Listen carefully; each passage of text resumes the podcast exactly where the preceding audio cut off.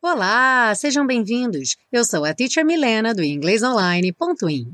Nessa aula de inglês com música, vamos estudar a canção Smile, composição de Chaplin para seu filme Tempos Modernos em 1936, sendo que na época um tema instrumental, que em 54 ganhou letra de John Turner e Jeffrey Parsons quando foi gravada por Nat King Cole. Vamos iniciar a nossa aula pela tradução da letra, seguir para o estudo das estruturas do inglês e finalizar com a pronúncia. Vamos lá?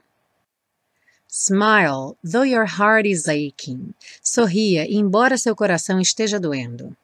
Smile, even though it's breaking. Sorria, mesmo que ele esteja se partindo. When there are clouds in the sky, you'll get by. Quando houver nuvens no céu, você sobreviverá. If you smile through your fear and sorrow. Se você sorrir através de seu medo e tristeza. Smile, and maybe tomorrow Sorria e talvez amanhã You'll see the sun come shining through for you. Você verá o sol vir brilhando para você. Light up your face with gladness. Ilumine seu rosto com alegria. Hide every trace of sadness. Esconda cada traço de tristeza. Although a tear may be ever so near.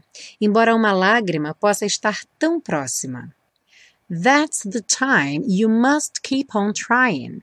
Esta é a hora que você tem que continuar tentando. Smile, what's the use of crying? Sorria, de que adianta chorar? You'll find that life is still worthwhile. Você descobrirá que a vida ainda vale a pena if you just smile. Se você apenas sorrir. A música começa com as seguintes frases: Smile though your heart is aching. Smile even though it's breaking. Sorria, embora seu coração esteja doendo. Sorria, mesmo que ele esteja se partindo. O though e o even though, juntamente com o although, que não está aqui nessas frases, mas vai aparecer mais à frente na música, sempre dão a ideia de contraste. As traduções podem vir como embora, muito embora, mesmo que. E com exceção do though, que em alguns casos pode vir como a última palavra da frase, todos os outros, inclusive o though quando vem nessa posição, tem que sempre vir seguidos de sujeito e verbo. Ou seja, though your heart is aching. Your heart é o sujeito, is é o verbo. Even though it's breaking. It é o sujeito, is é o verbo, aí no caso está contraído. Vamos ver um outro exemplo, com although agora. Although it was raining, we went out. Embora estivesse chovendo, nós saímos. Repare que em português nem há sujeito nessa frase, mas em inglês nós temos o it aqui, logo após o although, e o verbo então to be no passado was. Mais à frente na letra, temos a seguinte frase: When there are clouds in the sky, you'll get by. Quando houver nuvens no céu, você sobreviverá. Esse there are está aí para indicar existência. Sempre vamos usar o there is no singular ou there are no plural quando quisermos indicar a existência de alguma coisa. Por exemplo, há uma casa vazia nesta rua. There's ou there is an empty house on this street. Uma coisa interessante é que em português, frequentemente fazemos essa frase com o verbo ter e dizemos tem uma casa vazia nesta rua. É importante prestar atenção que esse ter não indica posse, ok? Então a gente não pode utilizar o verbo have em inglês. Tem uma postagem no blog do inglesonline.in explicando a diferença entre o have, o there is e o there are em detalhes. Eu sugiro que você não perca essa postagem. Um outro exemplo com there are no plural, então, seria há ou tem várias casas vazias nesta rua. There are several empty houses on this street. Ainda nessa frase, When there are clouds in the sky, you'll get by. Quando houver nuvens no céu, você sobreviverá. Temos essa expressão get by, que é muito interessante. Ela significa você conseguir se virar tendo somente o necessário para passar por uma situação difícil. Então, as traduções podem ser se virar, sobreviver, dar para o gasto. Vamos ver alguns outros exemplos. My French isn't very good, but I get by. Meu francês não é muito bom, mas eu me viro, ou eu sobrevivo. We can get by with four computers at the moment, but we'll need more. Nós podemos nos virar com quatro computadores no momento, mas precisaremos de mais. A continuação dessa frase You'll get by na música seria You'll get by if you smile. Então você sobreviverá se você sorrir. Ou seja, temos aí uma condição. A condição para a sobrevivência ou para o bom sucedimento é você sorrir. E essa construção em inglês é bastante simples de ser feita. Vamos ver alguns outros exemplos. Se eu tiver dinheiro suficiente, eu comprarei o carro. If I have enough money, I'll buy the car. I'll, aí então a contração do I com will para fazer o futuro do verbo buy. I will buy, eu comprarei o carro. Repare no começo dessa frase, na parte da condição, se eu tiver dinheiro. Em inglês, usamos apenas o verbo no presente, if I have enough money. Bem simples. Vamos ver um outro exemplo. Se ela chegar em casa cedo, iremos ao cinema. If she gets home early, we'll go to the movies. Novamente, temos na segunda parte will go, we will go. Então, will, contração do we com will, para fazer o futuro do verbo go. E na primeira parte, if she gets, presente simples aí, o verbo concordando com o sujeito she. Então, lembre que I get, you get, they get, mas he, she, it gets. Então, como essa condicional usa a estrutura do presente, lembre de colocar o S para o he, she, it. Se ela chegar em casa cedo, iremos ao cinema. If she gets home early, we'll go to the movies. Vale dizer que essas frases podem ser invertidas, então eu poderia começar pela segunda parte. We'll go to the movies if she gets home early. Então, tanto faz você começar pelo resultado ou pela condição. O importante é você entender bem qual é a formação desses dois blocos e aí você vai organizá-los na frase da maneira que for mais interessante para você. Temos aí na música uma frase que diz: Although a tear may be ever so near, embora uma lágrima possa estar tão próxima. Já vimos o ever em várias outras canções, mas nessa música, essa palavra tem um uso bastante diferente, porque ela está ligada a outra palavra, o so.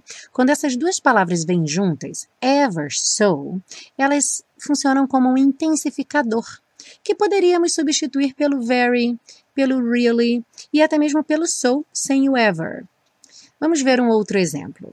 He kissed her ever so gently. Ele a beijou tão gentilmente.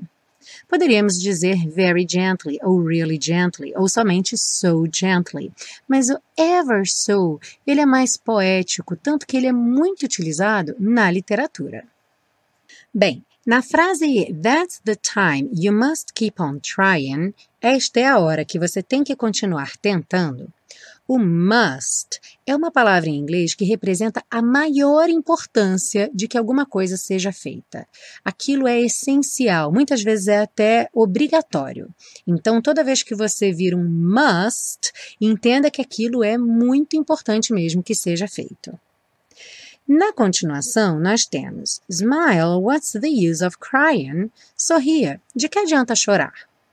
Esse what's the use pode ser traduzido como para que serve, qual a utilidade, de que adianta, e aparece logo no comecinho do livro Alice no País das Maravilhas, quando ela está sentada ao lado da irmã a irmã está lendo um livro e Alice diz: And what is the use of a book without pictures or conversation? Para que serve um livro sem figuras nem diálogos? Então Alice está achando muito estranho que a irmã está lendo um livro que não tem figuras nem diálogos. What is the use of a book without pictures or conversation? Outro ponto de interesse nesta pergunta, What's the use of crying? De que adianta chorar? Uh, é que você pode ter ficado se perguntando: esse crying com ing não seria o gerúndio? Não seria chorando? Crying. Comece a pensar na possibilidade de que o ing nem sempre vai ser gerúndio. Ok? Para fazermos o gerúndio, sempre usamos o ing, mas o ing nem sempre será gerúndio. Ele também pode ser o infinitivo, chorar, fazer, ir, e não chorando, fazendo, indo. Eu não vou me alongar nesse assunto hoje, mas faça o teste. Se você estiver lendo uma frase uh, onde o ing não encaixar bem como gerúndio, por exemplo, de que adianta chorando, considere a possibilidade dele ser chorar. E se der certo, é isso mesmo, é o infinitivo. Na frase You'll find that life is still worthwhile if you just smile, você descobrirá que a vida ainda vale a pena se você apenas sorrir. Temos essa palavra worthwhile, que significa algo que vale a pena.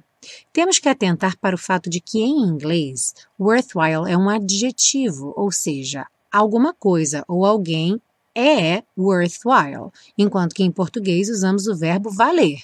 Alguma coisa ou alguém vale a pena. Vamos ver um exemplo.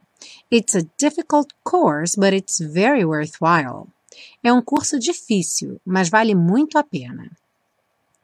Voltando para o começo dessa frase, nós temos You'll find that life is still worthwhile. E a tradução, você descobrirá que a vida ainda vale a pena. Então, o find é uma palavra que muita gente já conhece com o significado de encontrar ou achar alguma coisa, um objeto.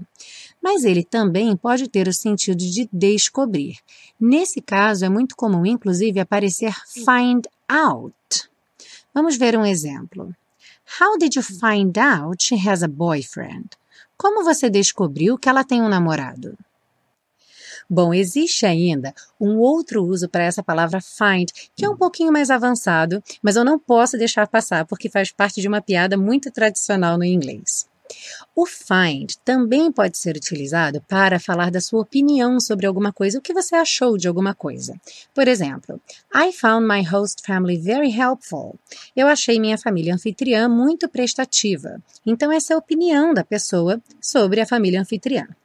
A piada é a seguinte: o garçom vai até a mesa na qual ele serviu para o cliente um bife com batatas e ele pergunta: How did you find your steak, sir? Querendo saber o que é que o cliente achou do bife. O que você achou do seu bife, senhor? E o cliente responde: Well, I just moved the potato and there it was. Uh, bem, eu só movi a batata e lá estava ele. Ou seja, a piada mostra uma confusão até mesmo entre nativos. Como find pode ser encontrar, o cliente entendeu que a pergunta havia sido como você achou, como você encontrou o seu bife. E ele diz: bem, eu só movi a batata e lá estava ele. Bom, vamos finalizar a nossa aula então com a prática da pronúncia. Lembrando que você pode baixar o PDF com todas as anotações, inclusive a legenda das cores, onde eu pinto letras que não são pronunciadas ou que merecem uma atenção especial. Vamos lá. Smile sem pronunciar o E final. Essa palavra vai aparecer muitas vezes. Lembra que a gente termina o som dela com o L lá no céu da boca. Smile though your heart is aching. Bom, though, although, even though, todas essas palavras que terminam com GH, o GH não vai ser pronunciado, então não se preocupe com ele. Though your heart is, aqui a gente tem o T do heart juntando com is, tendo aquela modificação do som rarará. Então, though your heart is aching, is aching. Juntamos o is com aching e o G do aching, como do breaking, como do shining, não vai ser pronunciado. Já sabemos que o G do ing nunca é pronunciado, né? Continuando, smile even though it's breaking. When there are clouds, there are. Enrolando a língua nos dois, sem pronunciar o F final nos dois. When there are clouds in the sky, you'll get by. Get by. O T aí do get, típico de consoante oclusiva. Não tem som, não fala get. Get by. If you, juntando if com you, if you smile through, through. Essa palavra causa um pouco de dificuldade para algumas pessoas, mas é só botar a ponta da língua lá no dente e trazer já puxando o R. Through, through. O GH do final, ignora. Through your fear and sorrow. Smile and maybe tomorrow and maybe. Passa do N direto para o M, and maybe, porque o D do and não vai ser pronunciado. Smile and maybe tomorrow you'll see the sun come shining through for you. Light up your face with gladness.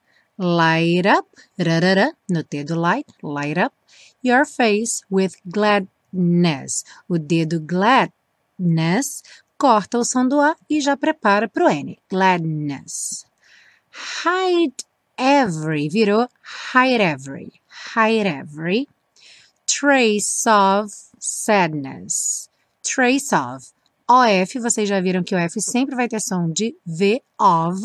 E o trace, como não tem o som do E final, o C já emenda direto no O. Trace of sadness. Sadness, o D parecido com gladness. Although a tear may be ever so near.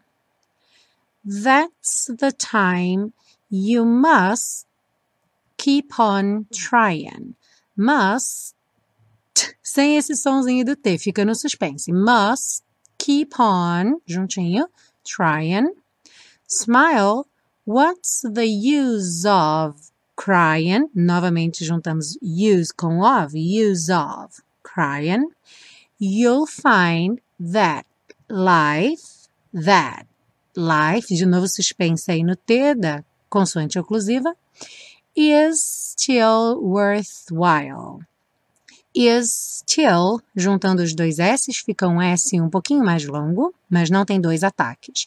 Is still worthwhile. Algumas pessoas têm dificuldade em pronunciar essa palavra.